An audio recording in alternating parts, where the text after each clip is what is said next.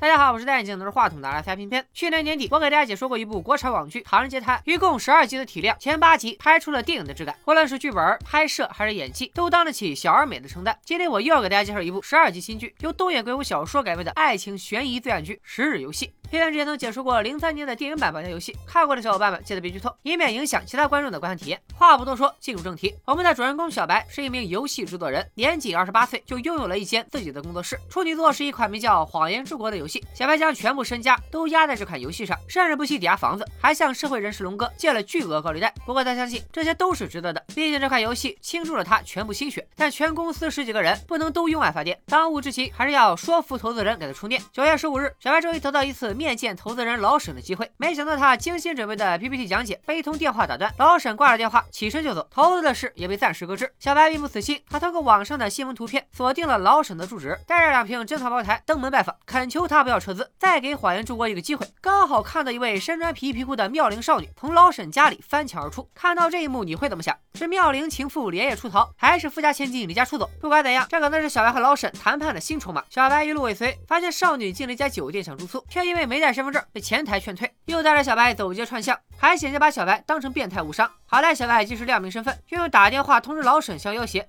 这才稳住了眼前这位神秘少女。正所谓没什么事儿是用的烧烤解不了的，如果有就再来瓶茅台。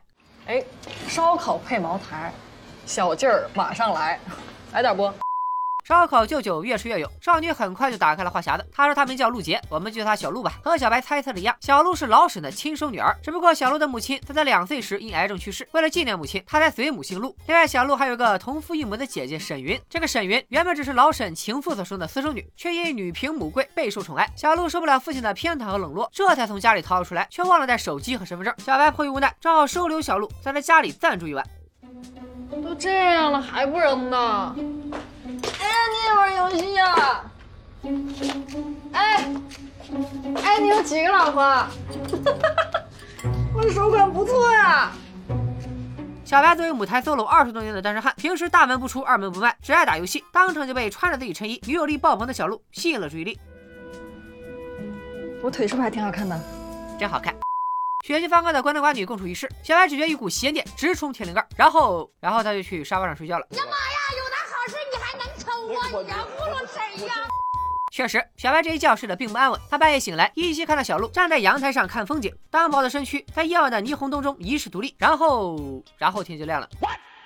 这两脚急刹车来的猝不及防。第二天一早，小白扔下小鹿，带着期望再次面见老沈。然而期望越大，失望越大。老沈正式宣布将从谎言之国项目撤资。这回老沈也不装了，摊牌了。他坦言自己针对的不只是这款游戏，更是小白这个人。他通过各种渠道调查了小白。小白从小遭受父亲的家暴，父亲意外死亡后，他又要面对母亲的歇斯底里和来自同龄人的校园暴力。好不容易长大成人，有了自己的事业，母亲却患上了阿兹海默症，也就是俗称的老年痴呆。老沈认为小白在游戏里夹带私货。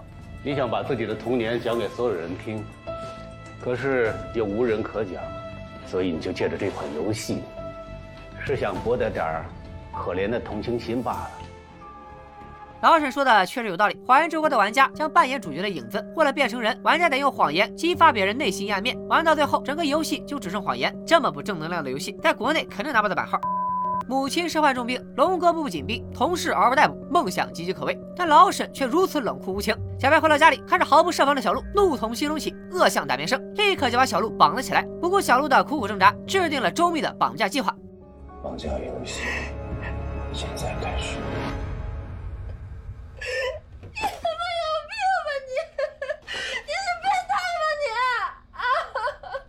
这么做是为了让我们都能体会一下绑架的感觉，这样才真实。原来小鹿才是绑架计划的主谋。昨天小白午夜醒来，和小鹿谈人生谈理想。小鹿离家出走需要钱，小白做游戏也缺钱。小鹿估摸着自己在老沈心目中大概能值个四百万，两人一合计，干脆就共演一出绑架案，向老沈勒索四百万。坑爹呢这是！原本小白并没有立刻同意绑架计划，尽管在小鹿口中这只是一场游戏，但小白知道绑架就是绑架，是实打实的违法犯罪。可老沈的无情拒绝，打碎了小白最后一次幻想。这才下定决心入伙。本着做戏要做全套的原则，小白凭借临时学来的绑架技巧，和小鹿商定了绑架过程中的所有细节，以便小鹿获救后警方的审问。还找了个烂尾楼拍下小鹿被绑架的照片。小白打算先用邮件给老沈发去一个游戏账号，再通过游戏里的交易邮件将发给老沈的账号送出勒索信，建议一切可能降低暴露的风险，万事俱备，只差小白临门一脚。可小白依然有所顾虑，他担心老沈会不会报警，一旦有警方介入，那他发出的第一封邮件就会完全暴露自己。而小鹿则对此成竹在胸，他带着小白去了在老沈喝酒打牌的会所附近，果然看见老沈如往常一样抽烟喝酒，五毒俱全，根本没把女儿的失踪当回事。小白也在小鹿的鼓励下发出了第一封邮件。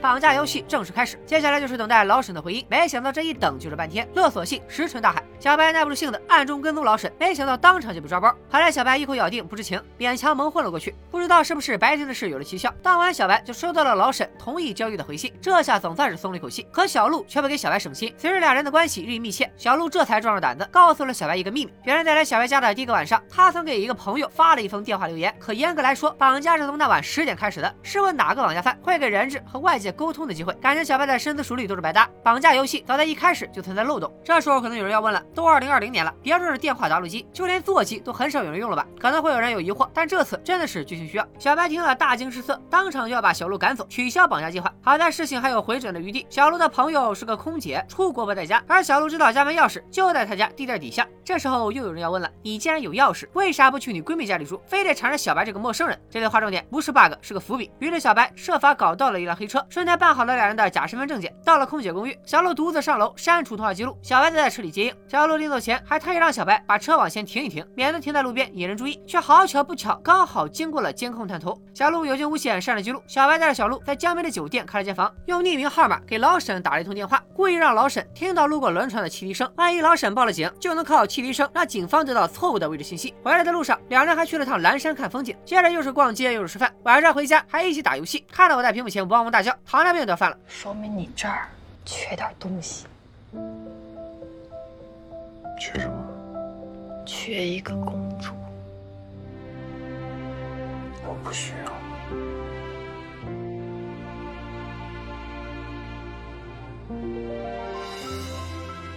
你俩说一说，真就把狗骗进来杀呀？恋爱要谈，但绑架大业也不能荒废。第二天，小白用匿名电话通知老沈，把四百万赎金分两个牛皮纸箱包好装车，由小鹿负责联系，一路引导老沈七弯八绕到了环岛。而此时，他们在附近的高层酒店里，借助各种望远设备盯着环岛的一举一动。眼看着老沈带着钱来了，小白却突然宣布终止交易。原来，这次他的目的根本不是交易，而是在老沈有没有报警。在指挥老沈兜圈子的过程中，小白发现老沈周围的车辆一切正常，说明老沈真的没有报警。绑架计划进展相当顺利。但龙哥三番五次都没骚扰，未免节外生枝。小白带着小鹿躲到了郊区老宅，一个买菜买花，一个打扫做饭，灶台这么一支棱，小日子就过起来了。哎，连我这个观众都觉得，他俩要是就这么过下去该多好。可惜第二次交易的时间已经迫在眉睫，经历了一番惊心动魄、险象环生、精彩到我实在舍不得剧透的交易过程以后，最终小鹿顺利拿到了赎金，小白也给自己制造了完美的不在场证明。俩人在老宅分赃，虽然拿到了钱，他们反而感到内心一阵空虚，看似是逃出了折磨，其实是陷入了另一种折磨。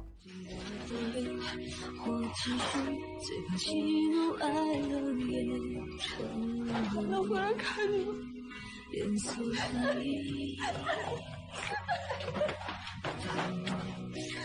感动吧，先别急，一会儿你们就要刷还我眼泪了。小白拿赎金还清了高利贷，又把房子卖了筹集资金，回到游戏公司准备大干一场。不出意外的话，他和小鹿的人生将再无交集。哎，然后意外就发生了，桌面弹出的新闻吸引了小白的注意。新闻报道称，警方在蓝山发现了一具女尸，新闻还附有一张现场照片。尽管照片里只能看到受害者的背面，但他身穿黑色皮衣皮裤，和小鹿离家出走时穿的那身一模一样。二十世纪最著名的建筑师密斯凡德罗说过：“魔鬼藏在细节里。”在之前的剧情讲解中，我已经将解密的所有细节都和盘托出，稍加分析就能推理出真相。再加上《石游戏》是正在热播的新剧，我要是把底儿偷光了，不光对想去看原片来一场头脑风暴的小伙伴们不公平，没准还会收到律师函。总的来说，《石游戏》的剧情逻辑严丝合缝，从绑架主谋的小反转到即将揭晓的绑架案真相大反转，没有为了反转而反转的悬浮感，因为所有的依据都藏在细节里，可谓得东野圭吾之神髓。《石游戏》改编自对圭吾的小说《绑架游戏》。在二零零三年被翻拍成电影《诱拐 Game》，我也做过解说，有兴趣的小伙伴不妨去我的主页搜索观看。本剧的原著《绑架游戏》创作于二零零二年，彼时东野圭吾已经通过《恶意》和《白夜行》这两部作品，初步完成了对描写杀人手法到描写作案动机的转变。所以他的作品里，我们能看到的不只是各种犯罪手法，更有人心与情感的变化。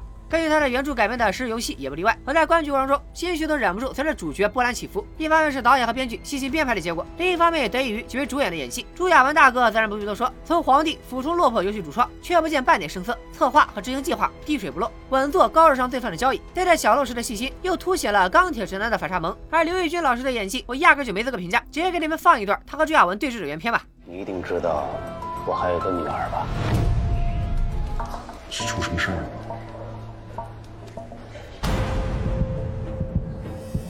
年轻人，一般人会问我，沈老板，你姓沈，你的女儿为什么姓陆呢？但是你好像对她出了什么事儿更没关系。老戏骨就是老戏骨，我都替主角捏了把汗，宁愿被老师当着手的是我。